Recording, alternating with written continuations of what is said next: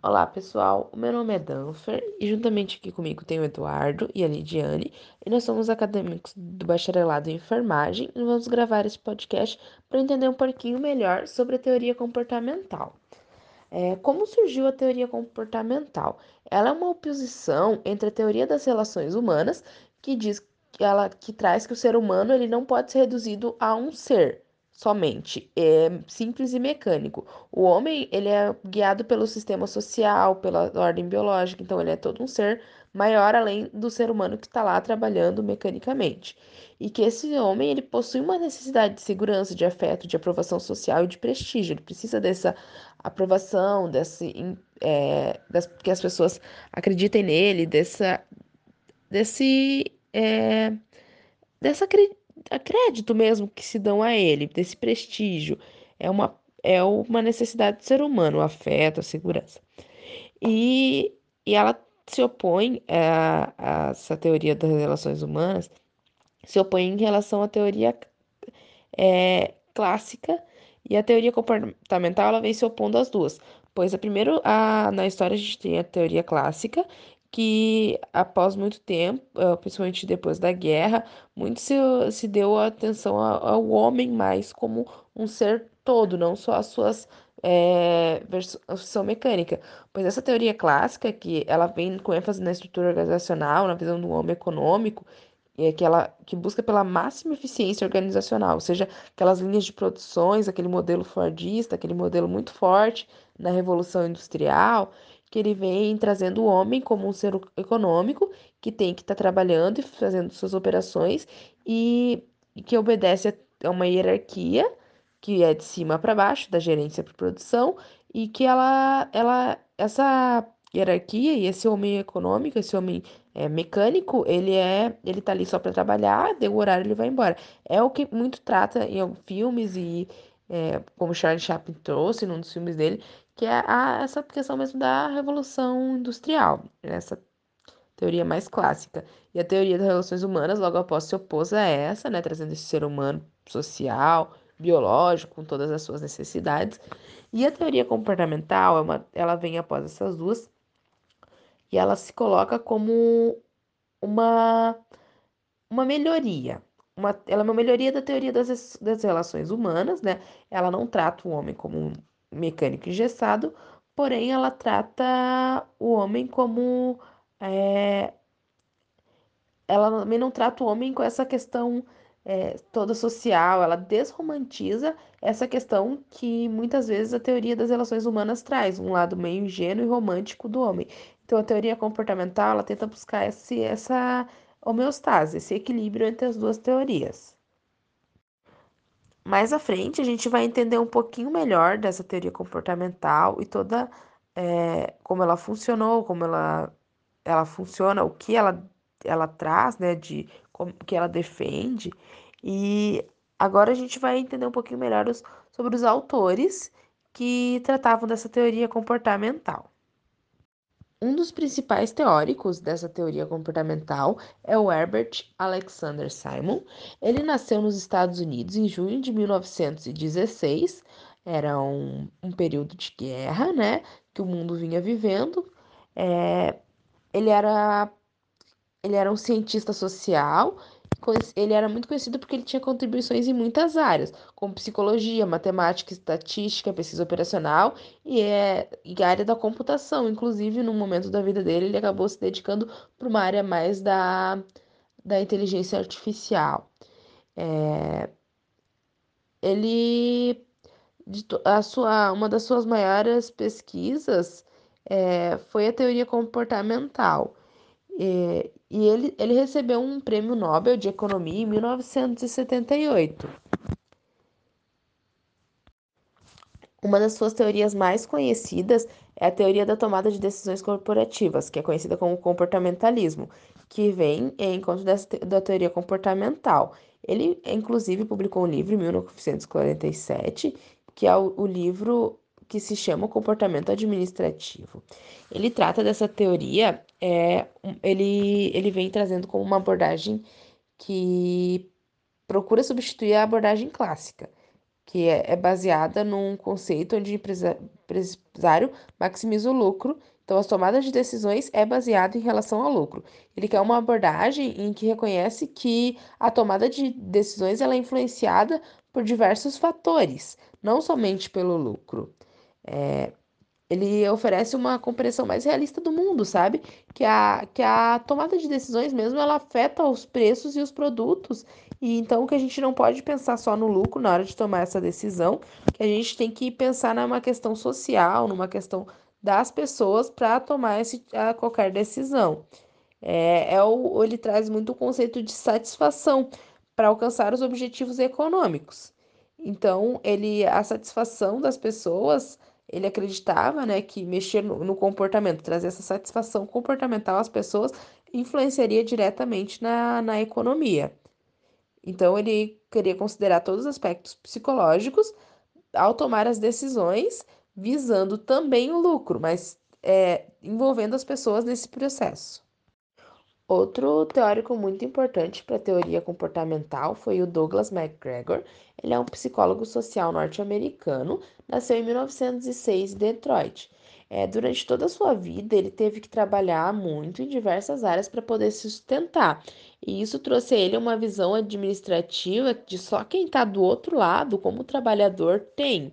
É, ele trabalhou muitas vezes como pianista, tocava órgãos e capelas, e é, ele se familiarizou muito com essas condições laborais e seus problemas. Ele foi é, muito tempo trabalhador em indústrias, inclusive trabalhou em como gasolineiro em Búfalo. Ele precisava estar tá está trabalhando durante todo esse processo para poder se sustentar e sustentar sua família.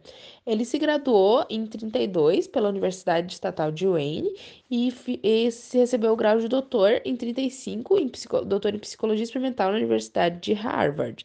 É, ele passou muito mais anos estudando, né? Voltou a estudar. É, novamente em Harvard, e durante todo esse período ele também precisou continuar se mantendo e trabalhando, o que ele sempre traz como uma forma que ele que foi ajudou a construir esses conceitos da administração dessas, dessas teorias. É, ele foi professor do Instituto de Massachusetts em 37 e foi o primeiro professor de psicologia no instituto. E, inclusive, ele também continuava, mesmo quando professor, é, tendo, fazendo uma consultorias nesses assuntos industriais. É, e ele, inclusive, foi diretor de Relações Industriais é, e consultor de recursos humanos na companhia Dellway Allen Alme em Cambridge. É, e toda essa, essa experiência de trabalho que ele teve ao longo de toda a vida dele, é, em 1939 ele trabalhou como consultor para mais de uma dúzia de empresas industriais nos Estados Unidos. Então, a combinação desse ensino que ele teve, estudou por muito tempo, fez muitas universidades, se dedicou ao aprendizado, mas a administração educacional que ele toda a vida esteve buscando, combinado com essa experiência prática e profissional que ele teve em toda a vida dele, desde muito cedo trabalhando, é, combinou para ele adquirir muita experiência e adquirir muito conhecimento também.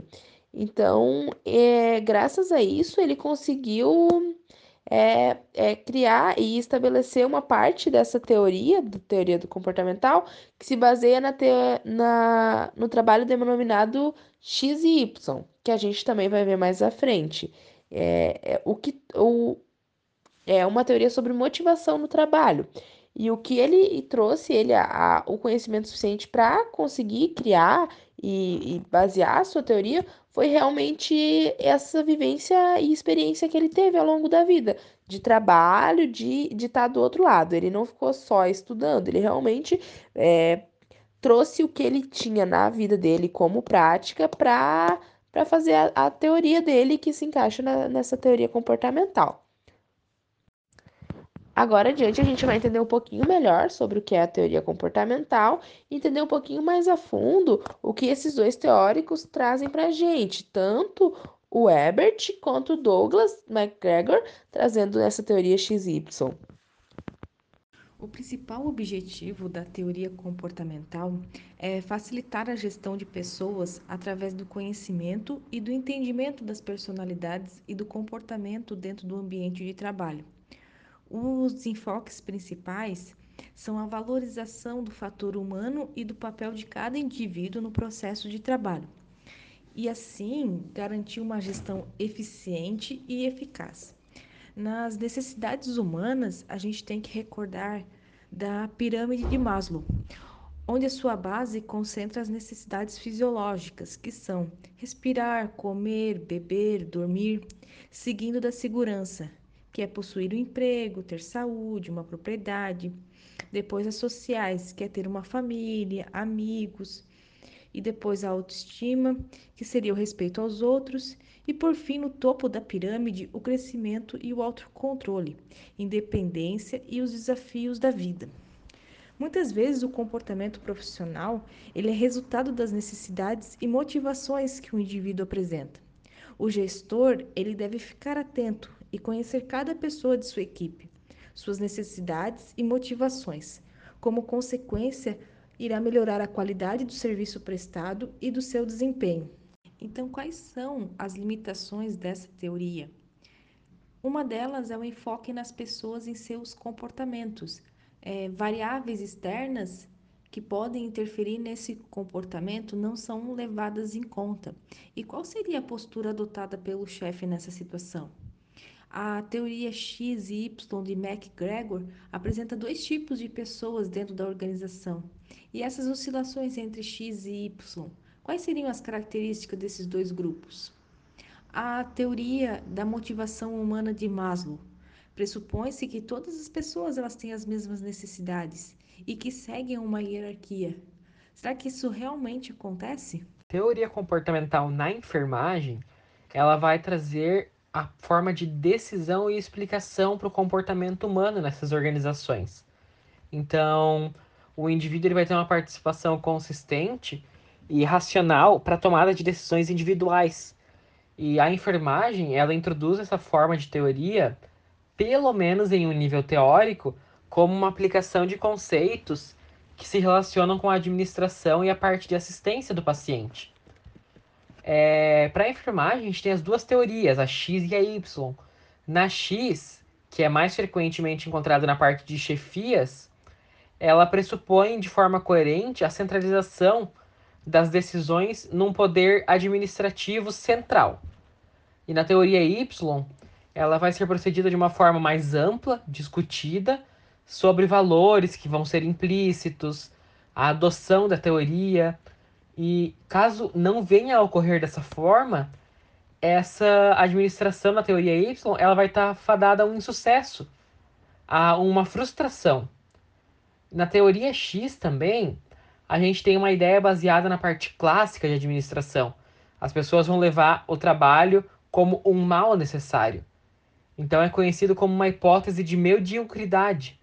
É, uma vez que ela apresenta as pessoas como um trabalho de fardo que ele seja desagradável para a pessoa, ela não vai ter uma vontade de assumir responsabilidades. Ela não vai querer assumir responsabilidades que só vão dar resultados que para ela não são resultados positivos, são resultados que não vão fornecer premiações ou que não vão dar pressão, é, que vão surtir algo que para ela não é bom.